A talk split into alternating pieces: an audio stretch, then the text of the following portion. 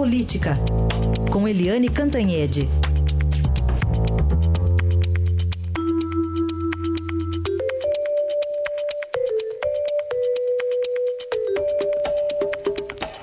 Primeiro assunto aqui hoje da Eliane, teve muito discurso, momento acalorado até, muito blá blá blá, mas no fim prevaleceu um, um acordão, né, para não haver enfrentamento, pelo menos por enquanto, entre o Senado e o Supremo. Eliane, bom dia.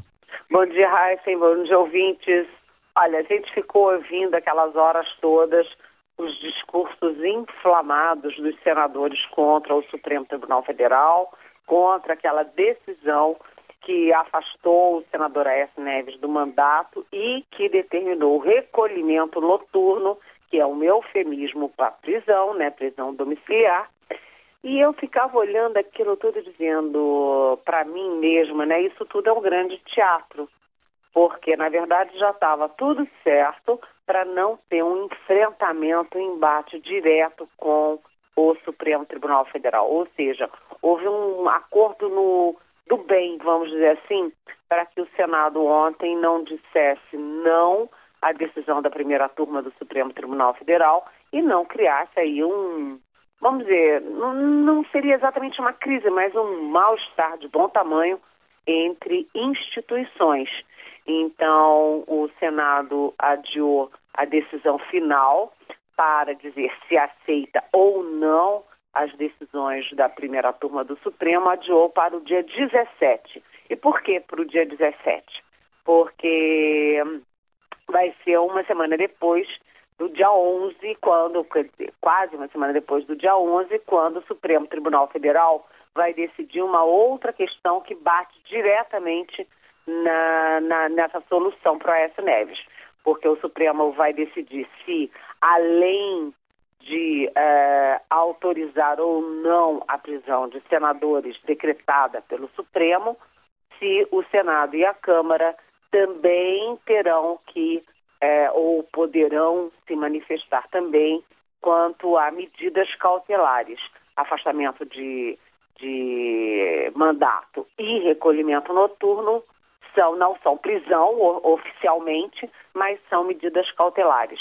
Então isso significa o seguinte: o, ontem, os senadores usaram a tribuna para, é, vamos dizer assim, como palanque para, primeiro, criticar duramente o Supremo, criticar duramente a interferência de um poder no outro, né? E para dizer o seguinte, olha, não é que a gente esteja defendendo o Aécio, né?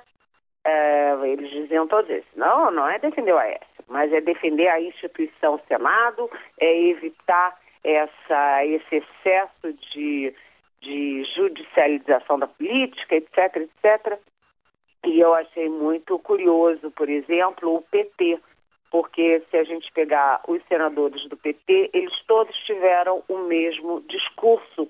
Eles aproveitaram o momento como palanque, né, transmitido ao vivo pela televisão, inclusive, para dizer que isso que está acontecendo com o Aécio é resultado da leniência da, do Congresso Nacional com outras decisões da Justiça que foram abusivas. E aí a Gleice Hoffmann, por exemplo, que é senadora e também presidente do PT e também ré no Supremo, ela fez um discurso enfático dizendo que é, o Aécio e o Senado aplaudiram a condição coercitiva do Lula, que era ilegal, aplaudiram, né, aprovaram o impeachment da presidente Dilma Rousseff, que é legal, e aprovaram a prisão do Delcídio do Amaral, que é senador, era senador, né, e era líder do governo Dilma, e agora, é, é, segundo a Gleice Hoffmann, estão colhendo o que plantaram. Agora, o problema não é esse, né? O problema não é esse, porque a Gleice misturou alhos com bugalhos, né? o impeachment da Dilma é, não foi uma questão do Supremo Tribunal Federal, né? O impeachment da Dilma foi uma questão política, de sociedade, é, de, de, de Congresso, de juristas, de enfim. O Supremo apenas deu o aval.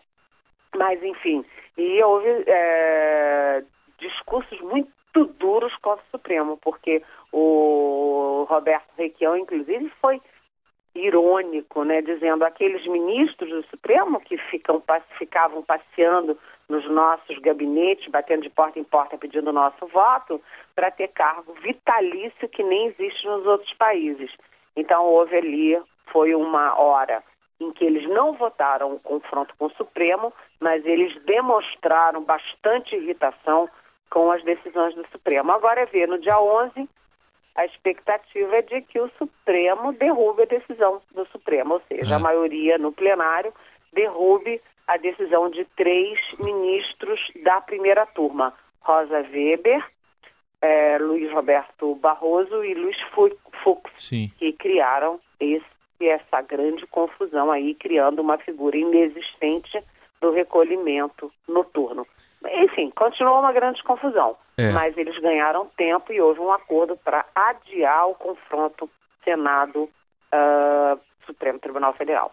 Bom, vamos esperar ainda mais alguns dias para a definição, mas hoje o Supremo decide lá sobre a possibilidade de candidatura avulsa, né, sem filiação partidária, e tem as últimas horas para resolver a história lá da, da micro-reforma política, que, que no fundo, no fundo, é só o fundo mesmo, né? adorei isso.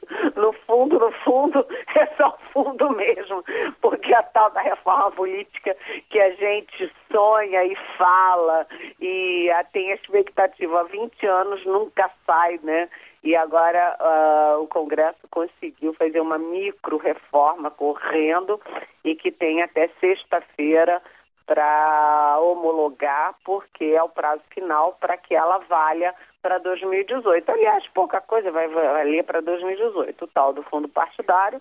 E ontem o Senado aprovou o, uh, o fim das coligações partidárias, né, aquele negócio, dois partidos se unem para ter um monte de voto, o que é, enfim, vamos dizer assim, irreal, né, fake, mas isso só vai valer para 2020 o que está valendo mesmo para 2018 até agora e que deve ser homologado até amanhã de manhã em sessão solene no Congresso, é a, o, a cláusula de barreira que uh, significa o seguinte: partido que não tiver pelo menos 1,5% dos votos no país todo não terá direito a fundo partidário, aí ó, no fundo, no fundo, né, a fundo partidário, nem tempo de televisão, porque isso é uma das formas de corrupção, de compra de partidos de criação de partidos fictícios só para encher o bolso, as bolsas e as contas de pessoas de má fé. Então, pelo menos 40% dos partidos atuais, por exemplo, vão perder a mamata de ter fundo partidário e de ter uh, tempo na TV. Muito partido importante, inclusive o partido que o Bolsonaro estava querendo uh, se se filiar para concorrer em 2018. Mas, além disso, tem o Supremo aí, como você disse, decidindo hoje candidatura avulsa ou não.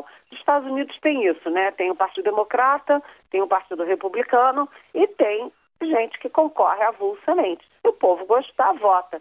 Mas isso é um, é um sistema antipartidário no momento em que o Brasil precisa, ao contrário, né, criar partidos de verdade e não implodir os partidos que têm, que estão se implodindo, aliás, sozinhos. Mas, enfim, vamos ver essa decisão, Heisen, e a gente comenta amanhã aqui na Rádio Eldorado. Combinado, então, Eliane. Até amanhã. Até amanhã. Bom dia.